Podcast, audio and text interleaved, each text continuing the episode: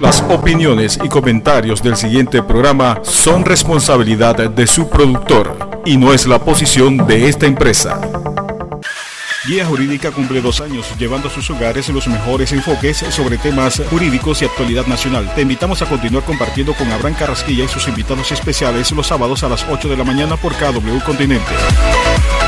Sintoniza todos los sábados tu programa Guía Jurídica por KW Continente, un programa de análisis jurídico, invitados especiales y los temas de actualidad que quieres escuchar, conducido por Hernando Abrán Carrasquilla y el profesor Jorge Chan.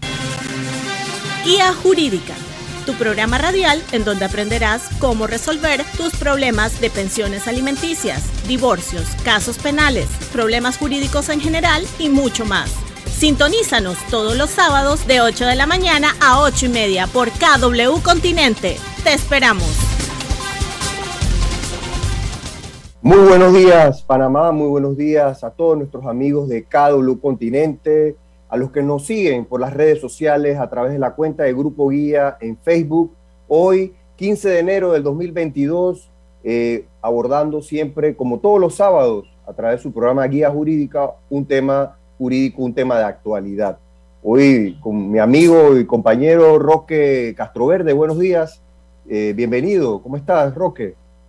Buenos días Abraham, ¿qué tal? Muy bien, ¿cómo estás tú? Me imagino que bien, eh, dispuesto para otro programa de Guía Jurídica Radio, eh, dándole la bienvenida pues a nuestra invitada de honor, la licenciada Yeris Nielsen Moreno, con un tema muy interesante, digamos, más que interesante porque es muy vital para la economía nacional, para el rumbo que debe seguir este país en materia económica. Así es que, eh, y en materia de trabajo, que es una, de, los fundamentos, de los fundamentos de este país.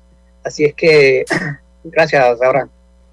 gracias, Roque. Definitivamente, hoy, como muy bien has planteado, hoy tenemos una invitada especial, una amiga, colega, aquí también, especialista en, en materia laboral eh, fue presidente de juntas de conciliación y decisión, directora de juntas, eh, colaboradora del sistema jurídico, expositora y realmente abogada litigante, eh, especialista en, en, tema laboral, socia, socia de la firma BDO y realmente pues muy contentos de tenerte, Yeris, aquí con nosotros en Guía Jurídica. Bienvenida. Buenos días, Abraham. Eh, buen día, Roque. De verdad que es un placer estar aquí con ustedes. Eh, bienvenidos igualmente a los radioescuchas y a los que nos siguen en este momento por redes sociales.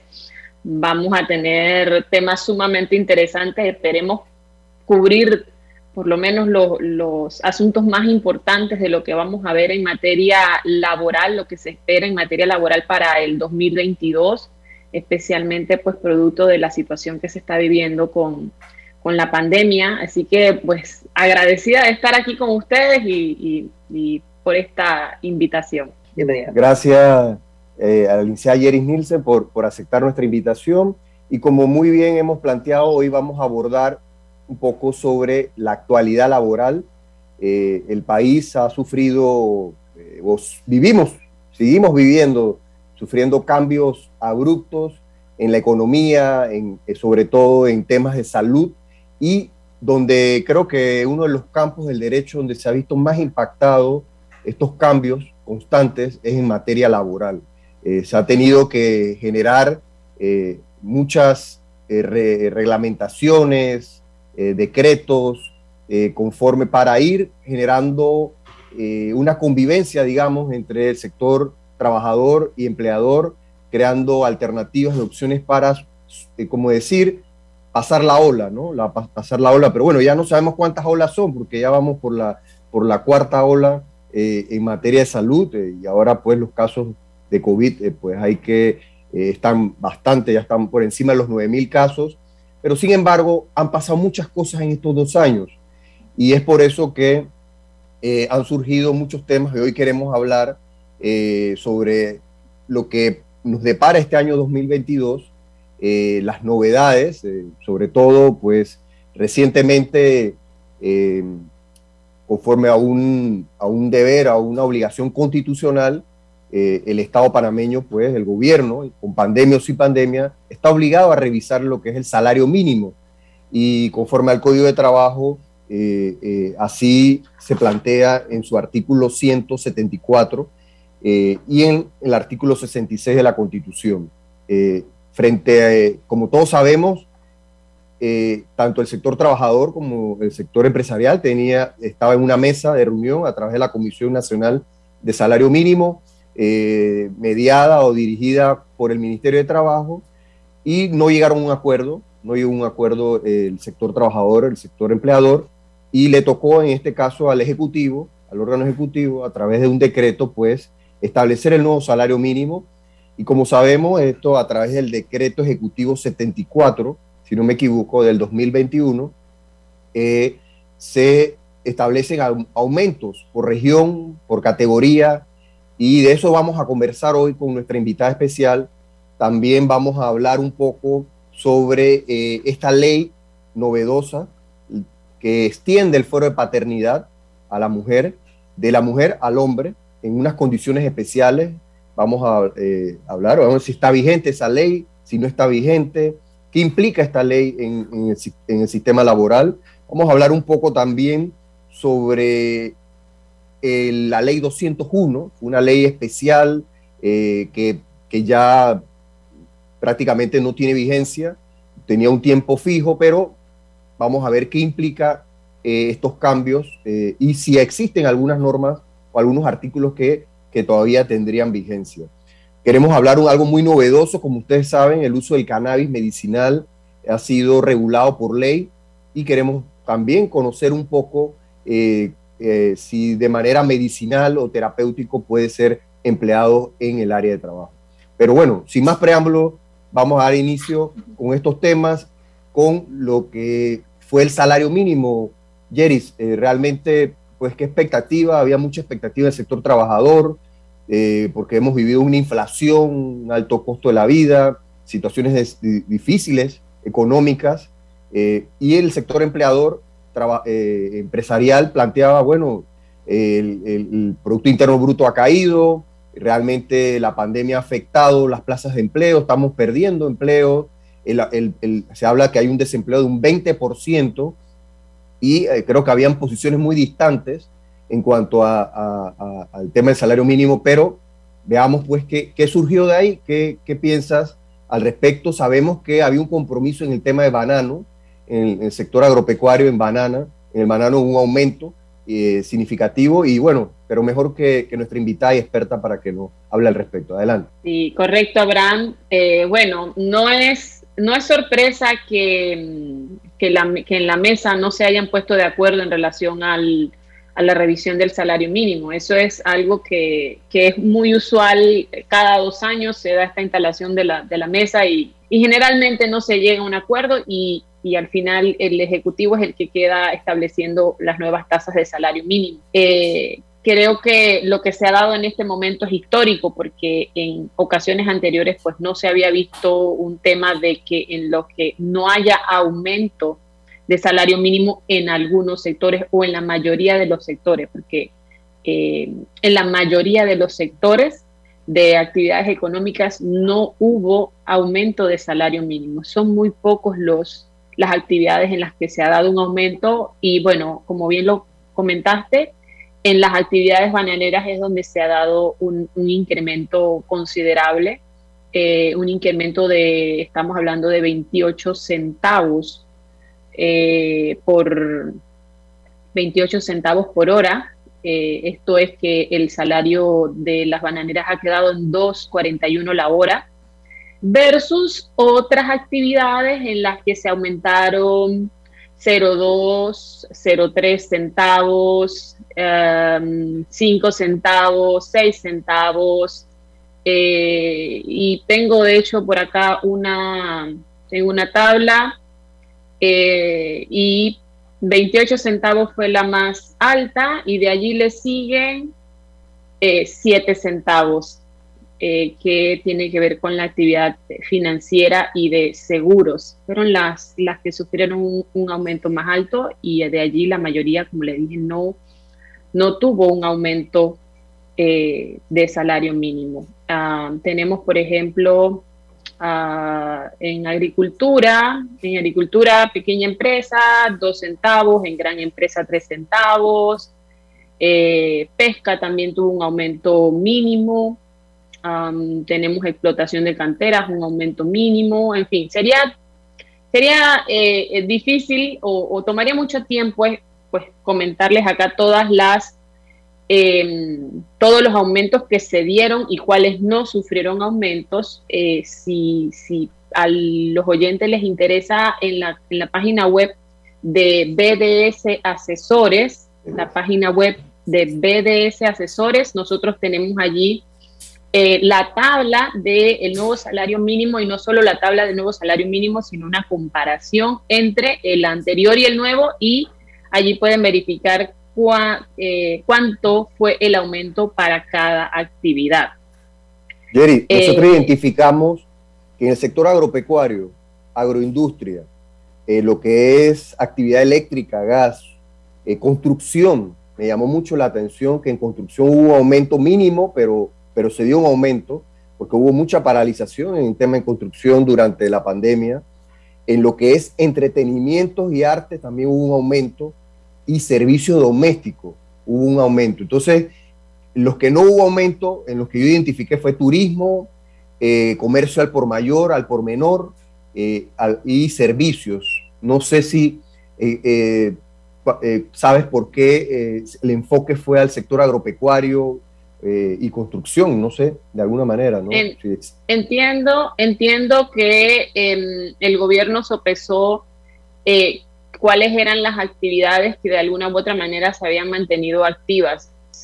Sin embargo, esto no es acorde con el aumento, por ejemplo, de la actividad de la construcción, porque la actividad de la construcción eh, sufrió muchísimo. Sin embargo, podemos también presumir, y ojo, es una percepción muy particular, que pues existen quizás fuerzas eh, eh, que obligan al, al Ejecutivo a hacer un aumento, aunque sea un aumento eh, mínimo, pero, pero digamos que los obliga de alguna manera a hacer un, aumento, porque sabemos pues que la actividad de la construcción, especialmente eh, el Suntras, pues tiene mucho poder, entonces eh, probablemente puedan ser algunos compromisos o eh, de alguna manera pues verlo como que sí se dio una, un ajuste, ¿verdad? A ese salario mínimo. Independientemente del ajuste que se dio en la construcción, igual existe una convención colectiva que, cuyos salarios están por encima del salario mínimo que se establece en el decreto de salario mínimo. Eh, pero sí, eh, digamos que lo que se sopesó fueron las actividades económicas que de alguna manera no se mantuvieron cerradas. Salud, por ejemplo, también sufrió eh, un aumento y, fue una de las actividades que más bien eh, tuvo que tuvo necesariamente que crecer durante este durante este periodo. Eh, pero aquí viene una situación y es que bueno algunos trabajadores van a tener aumento otros no tienen aumento y va a ocurrir lo que ocurre en la mayoría de los años cuando precisamente se da un aumento para unos y para otros no. Eso viene un efecto colateral en el que muchas empresas probablemente se van a tener que ver en la necesidad de hacer algunos ajustes, no porque la ley los obligue, sino porque el costo de vida obviamente sigue aumentando, eh, los trabajadores que tenían un salario mínimo antes y que ahora tienen un salario mínimo un poco mayor, de alguna manera quedan en cierta ventaja con relación a los que no tuvieron ese aumento y pues es un, efecto que se va a dar y se da todos los años, pues, pero sabemos que las empresas no están obligadas a las que no se les estableció un aumento de salario mínimo, no están obligadas a darlo, pero siempre puede haber algún tipo de presión eh, por el mercado eh, de que tengan que hacer ciertos ajustes. tenemos unas preguntas eh, para nuestra invitada, Roque y tengo unas acá desde las redes sociales, pero adelante, Roque. Y bueno, yo, eh, en base a todo lo que muchos comentan en la calle, pues amigos, eh, todo, eh, indican pues que la situación del salario mínimo cuando ya es tradicional que nunca se ponga de acuerdo la, eh, la patronal con la sindical. Eso es prácticamente algo que ya sabemos siempre. Pero que cuando el gobierno toma estas decisiones y tomando en cuenta la inflación, porque muchos me comentan que eh, los salarios que se han aumentado, en los que se han aumentado, eh, son prácticamente simbólicos, porque al final, cuando uno va al supermercado, va a pagar las cuentas, eh, donde vaya, hay un aumento, una inflación en, el costo de, de, los que uno consume en el súper, de lo que uno paga eh, de luz, electricidad, de teléfono, etcétera, que al final pues termina siendo ilusorio ese pequeño aumento en el, en el, en el fondo, pues eh, indica que la economía eh, no está progresando, la economía de los ciudadanos, me refiero, de los trabajadores, y que qué políticas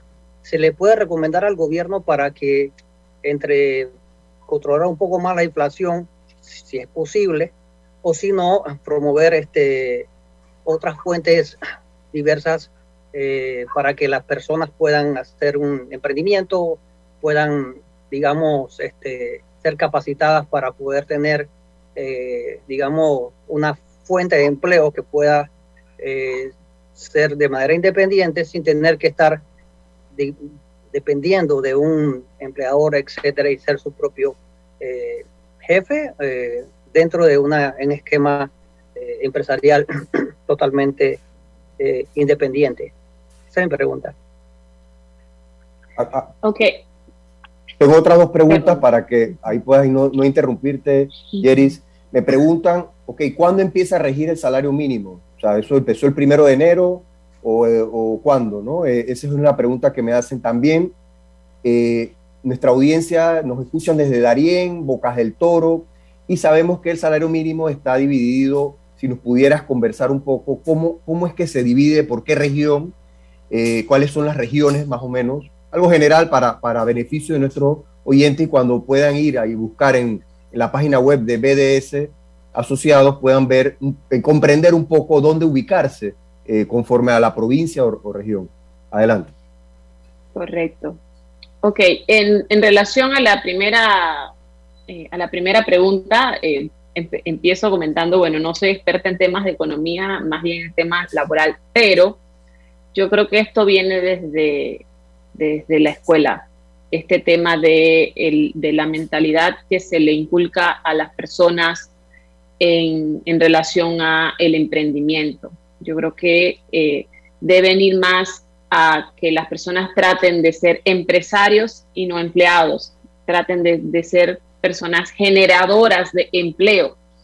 Eh, entonces, me voy desde desde el tema de la educación desde el tema de educación considero que, allí hay, eh, es un pilar importante para cambiar la mentalidad de, las personas desde pequeños para que entiendan pues que, existen una gama de oportunidades eh, allá afuera que, pueden salir y explorar y que, y que, mm, que tienen que tomar riesgos, obviamente.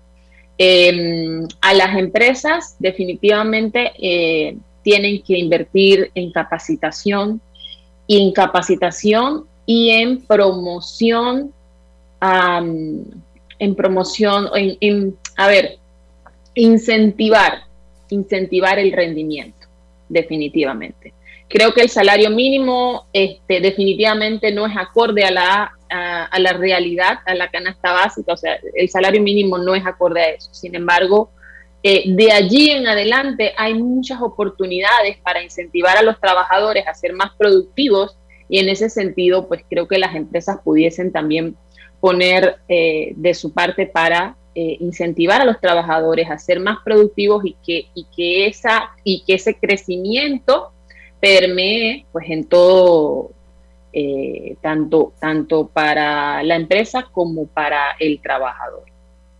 Por ahí digamos que iría mi, mi, análisis. En relación a cuándo inicia a regir el salario mínimo a partir del 16 de enero de este año. Es importante saber eso.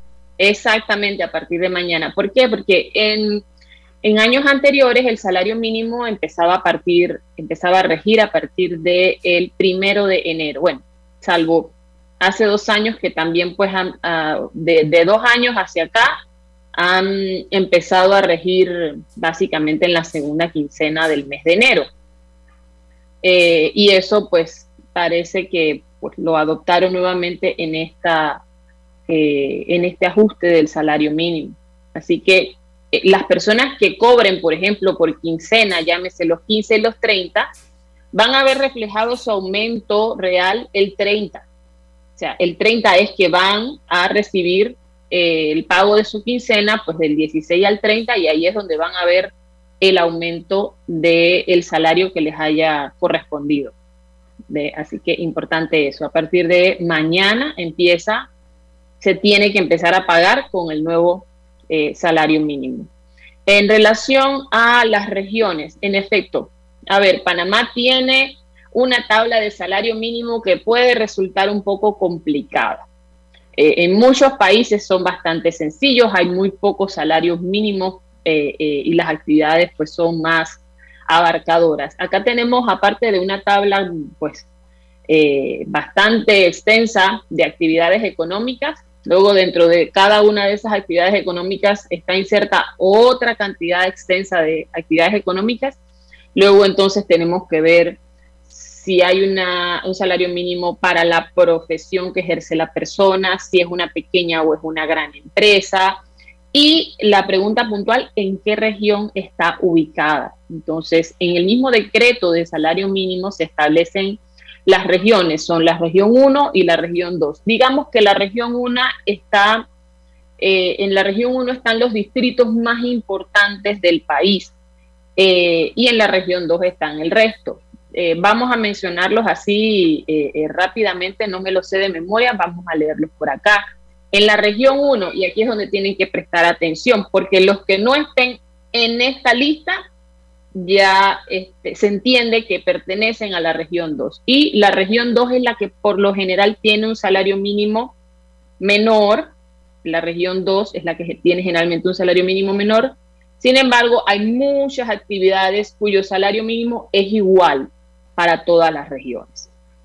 Así que la región 1 está comprendida por el distrito de Panamá, Colón, San Miguelito, David, Santiago, Chitré, Agua Dulce, Penonomé, Bocas del Toro, La Chorrera, Arraiján, Capira, Chame, Antón, Las Tablas, Bugaba, Boquete, Taboga, San Carlos, Chepo, Guararé, Los Santos, Pedací, Dolega, San Félix, Barú, Boquerón, Portobelo, Donoso, Santa Isabel, Santa María, Parita, PC, Atalaya, Changuinola, Chiriquí Grande, Almirante, Tierras Altas y Omar Torrijos Herrera.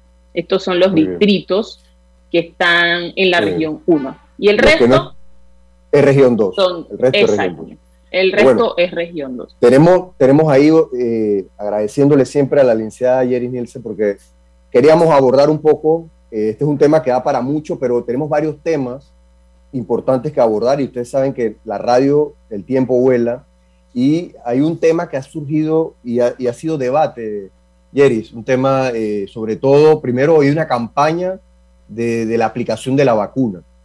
Y, creo que desde este programa Guía Jurídico responsablemente siempre hemos promovido eh, la aplicación de la vacuna y todos sus refuerzos. Eh, y sin embargo, ha habido un debate, un debate incluso que va más allá, un debate constitucional, una garantía, un derecho a la intimidad, un derecho tal vez eh, de, decidir, de decidir que si te vacunas o no te vacunas.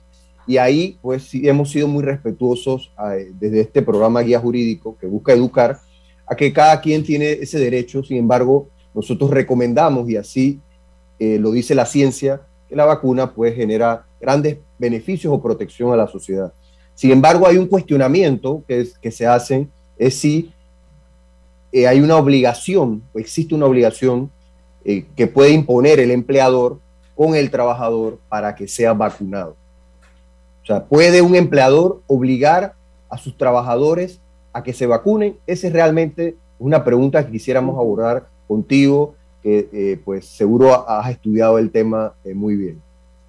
Efectivamente, es una pregunta que nos realizan a nosotros a diario si pueden obligar a sus trabajadores a vacunarse, si pueden aplicar medidas disciplinarias si no se vacunan, si pueden mandarlos para su casa, si pueden pedirle la tarjeta de vacunación para demostrar que eh, tienen las, dosis completas.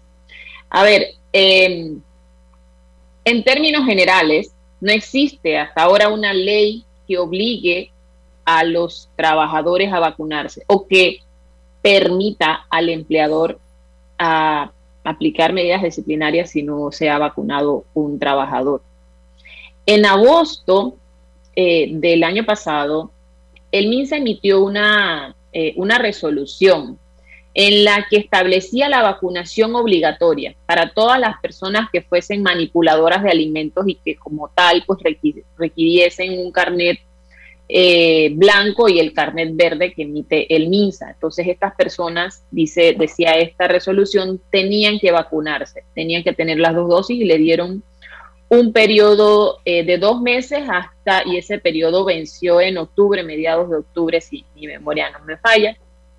Eh, mediados de octubre se supone que todos los manipuladores de alimentos tenían que estar vacunados. Y también hacía mención a los repartidores eh, de, alimentos, estos, eh, los, los delivery que se han hecho pues ahora eh, tan, tan famosos, ¿no? entonces, eso hasta mediados de octubre empezó a regir, a mediados de octubre empieza a regir esta obligación y en ese sentido, cuando nos preguntaban, bueno, estas empresas, por ejemplo, restaurantes, ¿puedo obligar a mis trabajadores a vacunarse? La respuesta es sí, en ese momento, ojo. La respuesta era sí porque había ya una resolución del MINSA que obligaba a estas personas a vacunarse. Eh, y eh, adicional, había una cierta responsabilidad solidaria entre el trabajador que no se quería vacunar y la empresa que lo mantenía ejerciendo labores sin tener esas vacunas. Así que hasta ese momento, eh, digamos que la empresa podía de alguna manera decirle al trabajador, tienes que eh, vacunarte para poder prestar el servicio. Ahora bien, en diciembre de alguna manera se flexibilizó, flexibilizó esa obligatoriedad porque se estableció entonces que el que no estuviera vacunado debía presentar una prueba eh, de COVID negativa eh, cada 15 días. Entonces, eh, digamos, sí, hay una resolución que dice que tienes que estar vacunado para poder eh, ejercer estas labores, eh, este, los, que manipulan alimentos. Sin embargo, si no te vacunas y ahí de alguna manera como que te dejan la puerta abierta para que no lo hagas, pero a cambio de no hacerlo, entonces te tienes que hacer hisopados cada 15 días. Eh, creo que precisamente por las presiones que se estaban dando de, de un sector de que pues no, podí, no puedes obligarlos a vacunarse, eh, pues el gobierno decide emitir esta resolución para dar, digamos, una, para tener una salida y decir, no te estoy obligando a vacunarte, pero entonces tienes que hacerte hisopados cada 15 días. esa es la resolución 2214, creo que de agosto del 2021, ¿no? Correcto, 22, 14, no, esta es de, agosto del 2021. Luego la que flexibiliza em, el asunto es la, es un decreto, de hecho, o sea, tiene todavía un rango mayor a la resolución, es el decreto 896 del 13 de diciembre del 2021, donde establece manipuladores de alimentos, Estamos hablando de meseros, eh, incluso incorpora a los delivery, a los que transportan. Eso era un gran debate, decían, pero si un, motorizado no, manipula, solamente eh, eh, envía o lleva, ¿no? En un empaque cerrado, ¿no? Pero fue incorporado con la obligación del carnet blanco y el, y el carnet verde, ¿no? Creo que se llama. Y la obligación de vacunarse pero te da la posibilidad que si no te vacunas, que prácticamente te lleva a vacunarte, porque hacerte pruebas de, iso, o, de antígeno, antígeno. Eh, cuestan entre 40 y 80 dólares eh, eh, cada 15 días, imagínate lo que eso representaría, ¿no? Así es. Entonces solamente hay una regulación, obligación para ese sector, o existe para por Ahora, por ahora no existe para otro sector. De hecho, nos llama la atención, por ejemplo, que no exista esa obligación para el sector salud o para el sector eh, de los de los educativo. Eh, no existe esa obligación. Lo que existe, de hecho, hay una resolución, hay una resolución del Ministerio de Salud, de perdón, de Educación en el que dice preferiblemente cuando regulan el tema del regreso o el retorno a la modalidad presencial, eh, uno de los requisitos dice preferiblemente que estén vacunados. Entonces ya la palabra preferiblemente te dice que es opcional. Eh, y lo mismo para el sector salud, aunque debo entender que la mayoría de los profesionales de la salud ya están vacunados por voluntad propia, eh, pero tampoco existe una obligación para ellos. Muy bien. Muy bien. Nosotros tenemos varios temas, queremos que, eh, a ver si podemos abordarlos, aunque sea por encima. Hay un tema que ha sido eh, polémica, que fue el fuero de paternidad.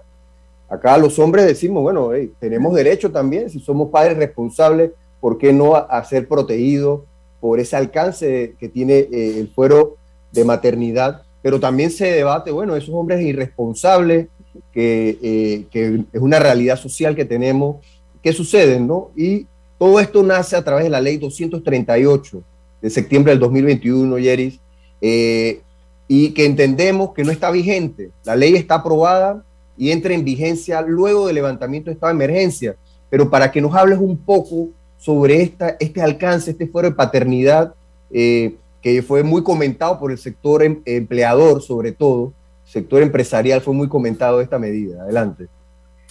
Bueno, mira, ya de por sí, eh, en materia de fueros laborales, hay muchísimos y que tienen un alcance, pero exponencial. Eh, el fuero de maternidad pues data de, muchos años. Bueno, la constitución de 1972 ya lo tenía y pues desde antes de eso ya también existían las constituciones anteriores, así que es histórico y es mundial eh, el fuero de maternidad. Ahora con esta ley ese fuero de maternidad se extiende al padre en bajo ciertas condiciones.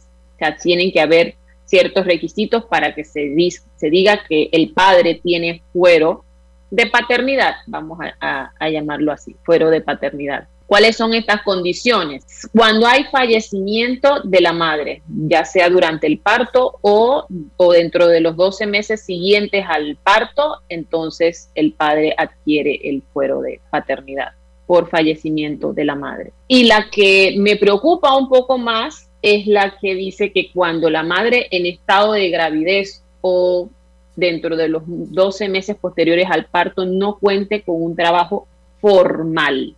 Y en la palabra formal complica el asunto, porque te puedes encontrar muchas madres que, eh, que tienen un ingreso, pero no es un trabajo formal. Muchas personas hacen trabajos remunerados, pero lastimosamente lo hacen bajo la informalidad o como emprendedores, no están en la caja de seguro social inscritos, pero lo cierto es que sí reciben un ingreso. Entonces, eh, esta norma dice que cuando una mujer en estado de gravidez o después de o durante los 12 meses siguientes al parto no cuente con un trabajo formal y entendemos por trabajo formal la persona que está cotizando en la caja de seguro social, eh, quiere decir entonces que el padre eh, tiene fuero de paternidad.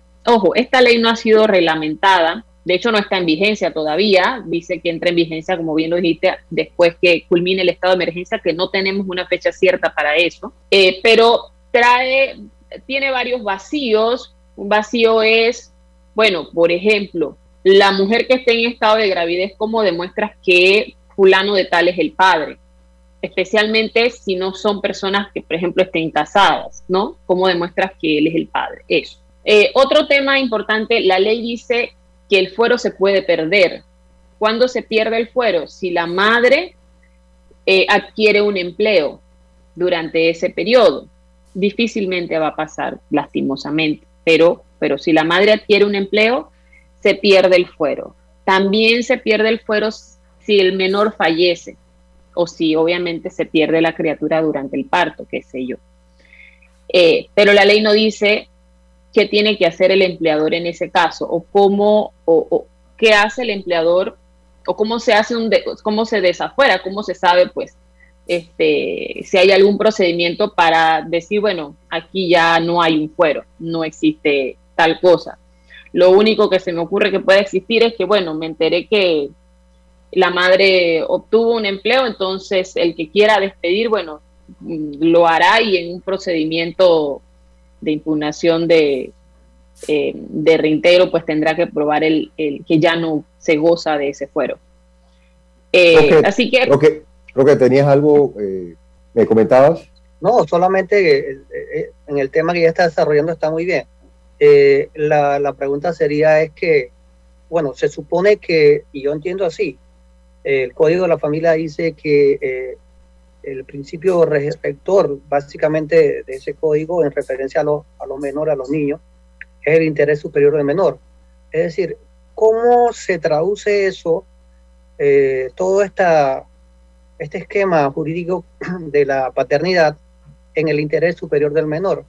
Es decir, no eh, se cuestiona mucho el tema de que el padre va a utilizar eh, el fuero de paternidad para actividades que no son en beneficio eh, el niño, de su propia criatura, que la va a utilizar en otros eh, menesteres que no son propios de, ese tema. es cierto, por ejemplo, que, digamos, si la madre no tiene trabajo y también el padre es el único sustento, eh, si ese fuero no existiera, por ejemplo, en el futuro, cuando ya entre en vigencia, el padre por, lo menos tendría ese empleo eh, dentro de ese fuero, protegiéndolo, para que ese menor pueda tener eh, un medio de sustento a través de su padre, que es el único eh, que genera ingresos en ese círculo familiar.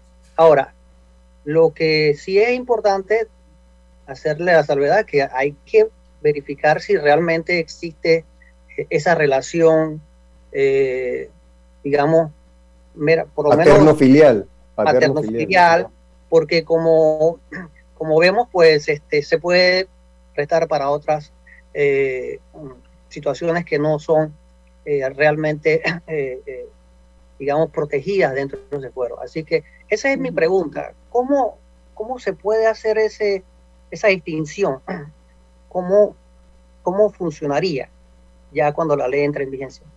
Claro, ok, partimos, como bien lo ha dicho, del hecho de que los, estos fueros de maternidad y paternidad lo que protegen es al menor, al bebé. Eh, ¿Cómo lo protegen? Dándole eh, a los padres, digamos, o protegiendo a los padres en sus trabajos para que tengan un sustento económico para ese menor. Eh, que mucho se cuestiona de si, bueno, de si realmente ese ingreso que reciben producto de su empleo va a ir a favor del menor. Eh, la ley no lo contempla, o por lo menos la ley que habla de fueros, no lo contempla. O sea, la ley no contempla, por ejemplo, bueno, si demuestras que realmente la persona no se está haciendo cargo de sus deberes como padre o como madre incluso, eh, se pierde el fuero, no, la ley no contempla eso, pero, pero sí hay, digamos que las personas, eh, no tanto la autoridad, ni, siquiera el empleador, pero la madre o el padre tienen la opción de pues, las pensiones alimenticias. Entonces, si un padre eh, se está amparando en un fuero para permanecer en un empleo y tener un trabajo remunerado, en esa misma medida la, los, la madre en este caso pues puede pedir entonces una pensión alimenticia Esa es la opción que tienen todas las, personas cuando pues, el padre de un menor no quiere cumplir con sus deberes con, dicho menor. Eh, y eh, sí, bueno, siempre se habla del tema de que, bueno, que si no cumples, que si los padres, eh, yo quiero pensar que esta es la minoría, ¿no? Que la mayoría de los padres son personas responsables y lastimosamente por la minoría pues manchan de alguna manera la, buena intención que pueda tener esta, esta ley. Eh, mi preocupación, les voy a ser honesta, no está en la protección que le da la ley, porque creo que es legítima eh, la protección que quiere darle la ley a, estas, a, los padres. Eh, creo que la falla es en el mecanismo con que puede contar la empresa para que esos padres no abusen de esa protección que les da la ley. Eh, ojo, estos, los padres no es que son intocables, o sea, eh, dentro de una relación de trabajo. Si un padre, madre o padre, comete una eh, falta grave que sea causa justa de despido, las empresas pueden pedir una autorización para despedir a esas personas que están cometiendo faltas graves. El problema está en el trámite que se, que se da para eh, lograr ese cometido, para lograr sacar a un trabajador que es irresponsable. Eh, dura mucho tiempo el trámite.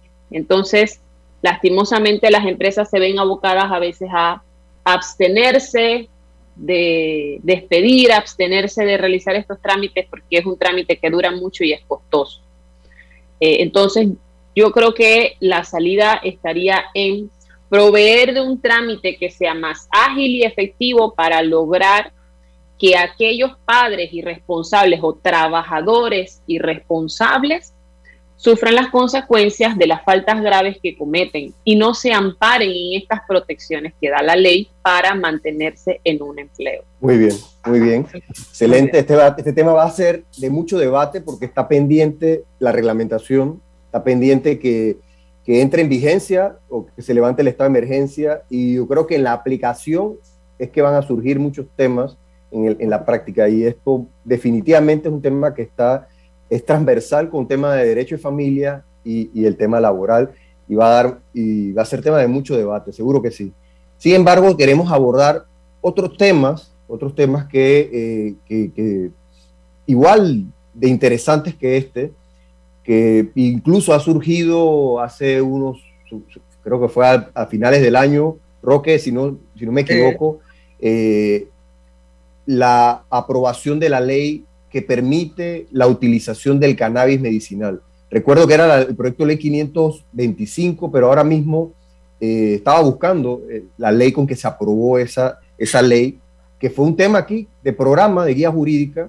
Tuvimos aquí dos invitadas dos expertas de Fundación Luces y, una doctora especialista, ¿no? Y, realmente creemos, creemos en la necesidad de esta ley. La pregunta que nos hacemos ahora, igual que lo hicimos con la vacuna, ¿puede un trabajador utilizar el cannabis medicinal en un centro de trabajo?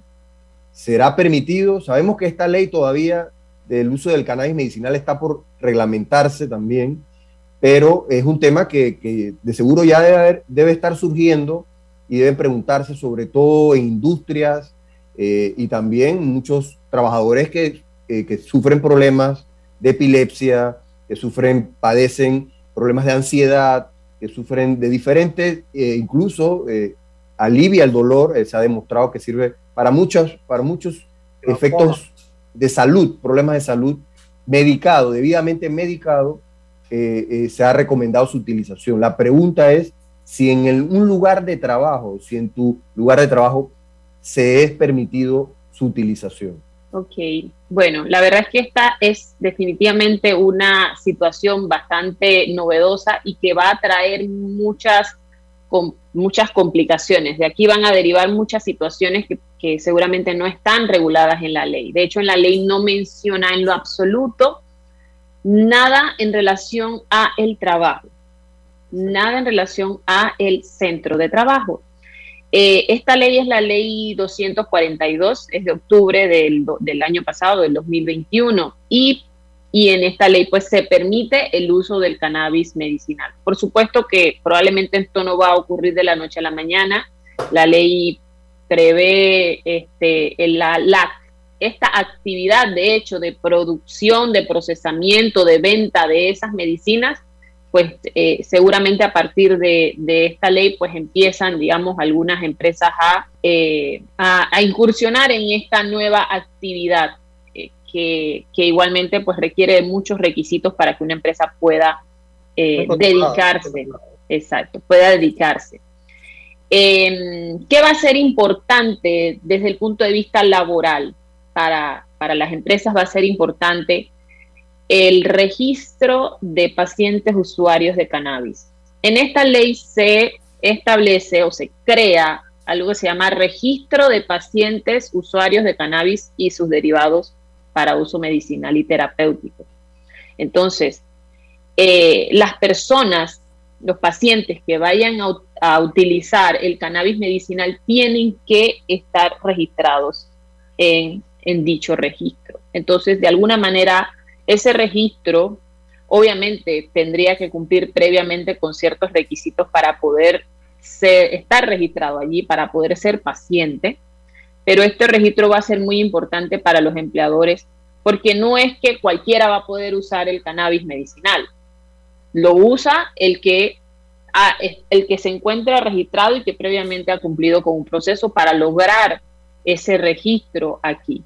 Si, un, si una empresa detecta a un trabajador eh, eh, positivo por, por, este, por, esta, por cannabis, definitivamente le puede aplicar una medida disciplinaria porque no tiene una eh, justificación legal para usar cannabis. Nosotros hemos hecho un análisis de la ley, pues la ley, ya les digo, no dice nada en relación al tema laboral. Sin embargo, podemos irnos a lo que dice el Código de Trabajo en relación a drogas. ¿Y qué dice el código? Dice que se prohíbe a los trabajadores presentarse bajo la influencia de drogas prohibidas por la ley. Y ahí es donde viene el asunto. Prohibidas. En términos generales, la marihuana es prohibida. Su utilización es prohibida. Sin embargo, esta ley legaliza su utilización, pero solo para asuntos medicinales. ¿Qué quiere decir? Que si un trabajador resultare en un examen que se le haga, resultare positivo para esta droga, y no tiene esa justificación de estar registrado como paciente, entonces esa persona está cometiendo una falta, una falta grave. Eh, pero si la persona sí está registrada, entonces no estaría cometiendo ninguna falta, porque la falta la cometería solamente si es una droga prohibida. Pero si es para uso medicinal y está legalizado por esta ley, entonces no debe haber consecuencia. Eh, ya hablando sobre el término de obligatoriedad eh, en registros, este, también tenemos un tema ahí que yo considero que es un poquito delicado en el, eh, sobre la obligación de registro de ofensores sexuales. Eh, Correcto. tengo un, o sea, varias preguntas, pero en realidad quisiera que usted... Vámonos directo porque el tiempo apremia, Roque, y esa es una de las novedades de, para el 2022, la obligación del empleador de un registro de ofensores sexuales. Jerry, vamos a la concreta porque realmente se nos está acabando el tiempo y, no queremos dejar pasar esto porque es un tema muy sensitivo. Adelante. Sí, tenemos dos temas pendientes, rapidísimo. Otra ley que, salió en octubre del 2021 relacionado a los ofensores sexuales. Esta ley crea un registro de ofensores sexuales. La finalidad de este registro de ofensores sexuales es para servir a, a las eh, autoridades judiciales, pues, para revisar si una persona que está siendo procesada está dentro de ese registro. En materia laboral, ¿qué es importante para los empleadores?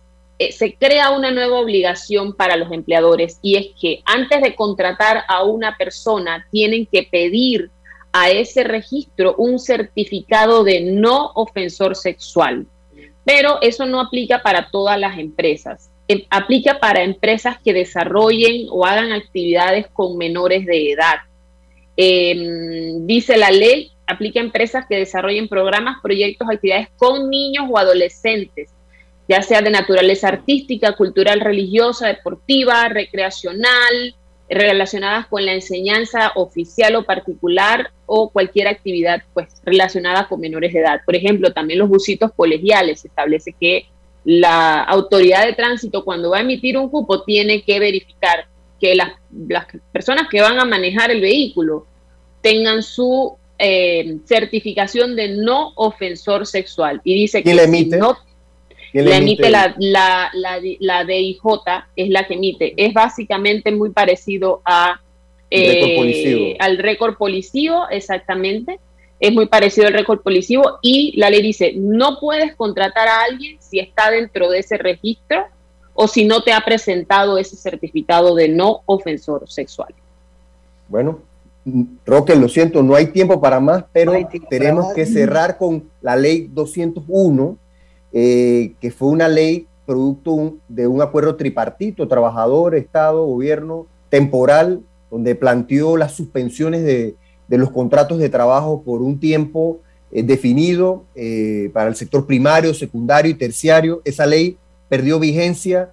No sé qué pudiéramos destacar brevemente, Yeris, de, que esa ley fue ya cumplió su término. Sin embargo, han surgido, se eliminaron las suspensiones de contratos, y las medias jornadas. No sé si, yo sé que esto requiere mucho tiempo, pero nos quedan muy pocos minutos y quiero que nos invites, quiero que invites a nuestra audiencia sobre un seminario muy interesante que vas a estar dictando la próxima semana eh, y quiero que aproveches eh, este programa Guía Jurídico para que invites a todos. Adelante. Claro, rápidamente te hablo un poquito de la ley, así digamos que lo más importante, si bien es ya no existe y esa ley regulaba las suspensiones de contratos de trabajo. Lo cierto es que no es que desaparecieron las suspensiones de contratos de trabajo porque eso es algo que está en el código de trabajo regulado. Entonces, si alguien quiere plantear una suspensión de contratos, te tiene que basar ya no en la ley 201, sino en lo que establece el código de trabajo. En relación a las reducciones de jornada, las reducciones se mantienen porque esas están reguladas en otro decreto y ese decreto está vigente. Em, en relación a la ley, digamos que el cambio que se pudo haber dado importante para las empresas es que con la ley se establecía la obligación de dar una propuesta de mutuo acuerdo cuando se quería terminar la relación por mutuo acuerdo, había que dar una propuesta y darle dos días al trabajador para que diera respuesta. Eh, esa obligatoriedad de los dos días eh, para analizarlo desapareció, así que las empresas ahora pueden plantear un mutuo acuerdo y el mismo día incluso eh, firmarlos. Solamente hay un artículo que está vigente que tiene que ver con el cálculo de prestaciones laborales, la forma de calcular las prestaciones laborales, y eso va a estar vigente hasta el 30 de junio del 2022. Eh, creo que básicamente es eso lo que puedo rescatar así rápidamente con el poco tiempo que nos queda. Y eh, quiero cerrar, sí, invitándolos a un webinar que vamos a tener en conjunto con nuestros amigos de sistemas jurídicos. Eso va a ser el 18 y 19 de enero, o sea, el próximo mm, martes, miércoles y jueves, em, de 9 a 11 y pues si, si requieren mayor información, pues eh, pueden pueden ubicar ah, en sistemas jurídicos, pueden eh, escribirle a sistemas jurídicos o incluso escribirnos a nosotros, BDS Asesores. En, en las redes sociales pueden encontrar la página web, así que eh, eso es lo que les puedo decir. Gracias, no se pierdan, aprovechen este seminario BDS, en la página web podrán encontrar información y sistema jurídico que eh, es un aliado en este encuentro. Quiero agradecerte, Jerry, por, por compartir con nosotros. Son muchos temas Queremos comprometerte con un posible futuro programa eh, para hablar un poquito y profundizar algunos de estos temas que nos quedaron pendientes, pero también no puedo dejar de saludar a nuestros amigos de las redes sociales, Antonio Castillo hasta Penonomé, Lorena Vega en Chiriquí, Zuley Tuñón en Veraguas, eh, tenemos eh, Mónica Ríos, la colega, miembro del Grupo Guía, un saludo también, Gil Betegón hasta Colón, Noel Terry, Janet Carmen Saludos hasta Chiriquí. Realmente muchos mensajes, muchos saludos en sintonía desde nuestras redes sociales y agradeciendo pues siempre eh, eh, la sintonía y sus comentarios. Así que bueno, Roque, con eso pues eh, culminamos y los esperamos el próximo sábado, Roque. Así es, hasta luego. Así es que muchas gracias a los, los radioescuchas y a los amigos del Grupo Guía y a la, la presentadora pues que hizo una excelente, digamos, disertación de una manera tan digamos, concentrada y tan resumida, ¿no? Gracias, así que sea Yeris Nilsson. Saludos, Panamá, nos vemos el próximo sábado a la misma hora con otro tema de interés nacional. Un abrazo. Saludos. Sintoniza todos los sábados tu programa Guía Jurídica por KW Continente, un programa de análisis jurídico, invitados especiales y los temas de actualidad que quieres escuchar.